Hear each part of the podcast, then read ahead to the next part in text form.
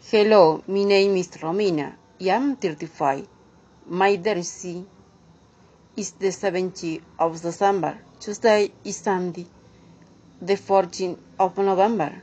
My favorite season is spring. In summer, the weather is humid. I am from Argentina and I live province of Córdoba. I am backpack. I carry a notebook and a pen.